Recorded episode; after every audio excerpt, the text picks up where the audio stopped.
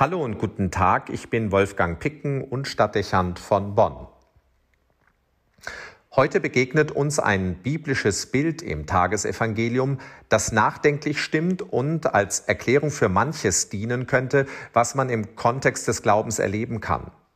Es ist von einer engen Tür die Rede. Hören wir kurz in den Text hinein. Da heißt es, geht durch das enge Tor. Denn das Tor ist weit, das ins Verderben führt, und der Weg dahin ist breit, und viele gehen auf ihm. Aber das Tor, das zum Leben führt, ist eng, und der Weg dorthin ist schmal, und nur wenige finden ihn. Wir sollen also den Weg durch das enge Tor nehmen. Das ist nichts, was einen direkt anzieht und motiviert.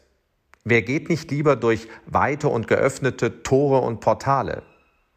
Wir mögen es nicht, wenn wir eingeengt sind oder Gefahr laufen könnten, anzuecken oder vielleicht gar nicht durch die Tür zu kommen. Auch vermittelt ein großes Tor, dass es viele auch gleichzeitig nutzen können, sodass man sich in guter Gesellschaft befinden und annehmen kann, dass man diesen Weg nicht alleine wählt. Nicht für sich stehen.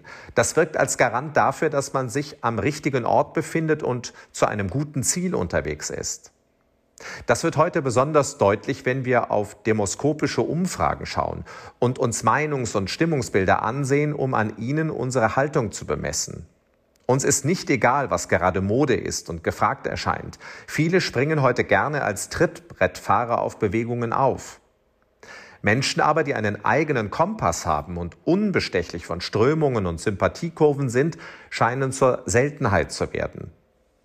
Vielleicht ist es eine Begleiterscheinung gerade auch demokratischer Gesellschaften, dass man denkt, Mehrheiten seien der Indikator für das Wahre, Gute und Schöne. Das führt nicht selten zu einer großen Kritiklosigkeit gegenüber dem, was die Macht der Zahl oder des Populären als Leitlinie vorgibt. Nicht wenige Entwicklungen in der Geschichte haben bewiesen, dass so Manipulationen möglich werden und geradezu gefährliche Denkmuster beherrschend werden können. Wir könnten die politischen und ideologischen Katastrophen nehmen, die für Rassenwahn, Krieg und Vernichtung in unvorstellbarem Ausmaß gesorgt haben. Man könnte auch auf die Folgen einer mehrheitlichen Lebenskultur verweisen, die durch Konsum zur Ausbeutung von Natur und Umwelt und durch Individualismus zu sozialer Ungerechtigkeit und dem Verlust von Gemeinsinn beigetragen haben.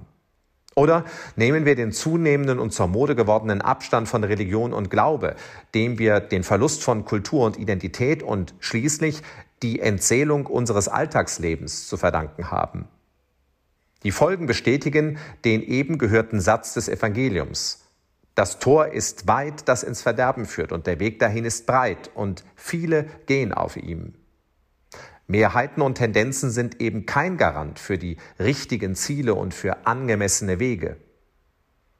Selbstverständlich kann dies im Umkehrschluss auch nicht heißen, dass nur Tore, die sonst keiner benutzt, die sind, die man für sich wählen sollte.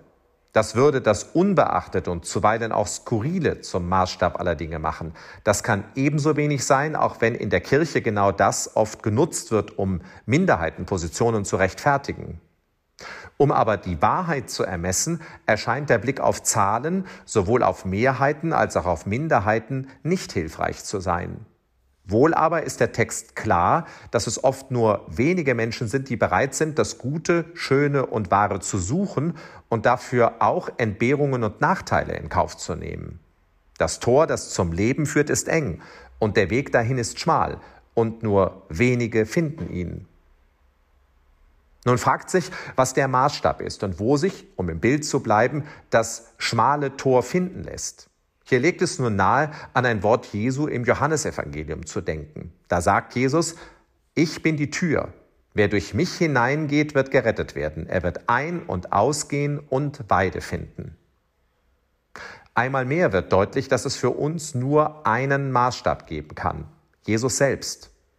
Seine Ansprüche sind hoch, seine Wahrheit nicht immer leicht zu hören. Ja, es ist ein schmales Tor. Aber es ist die Erkenntnis des Glaubens, dass es an diesem Tor vorbei keinen Weg in das Heil von Menschheit und Welt geben kann. Gerade diese Maßstäblichkeit der Botschaft Jesu wird heute von großen Mehrheiten in Frage gestellt. Aber es ist und bleibt eine Kernbotschaft unseres Glaubens. Ohne diesen Christus gibt es kein Heil. Der Weg führt durch dieses eine Tor, ob man es hören will oder nicht. Das ist eine Ermutigung in Zeiten der Verunsicherung, nicht vom Wort Jesu abzulassen, sondern sich im Gegenteil wieder mehr und noch deutlicher an ihm zu orientieren. Wolfgang Picken für den Podcast Spitzen aus Kirche und Politik.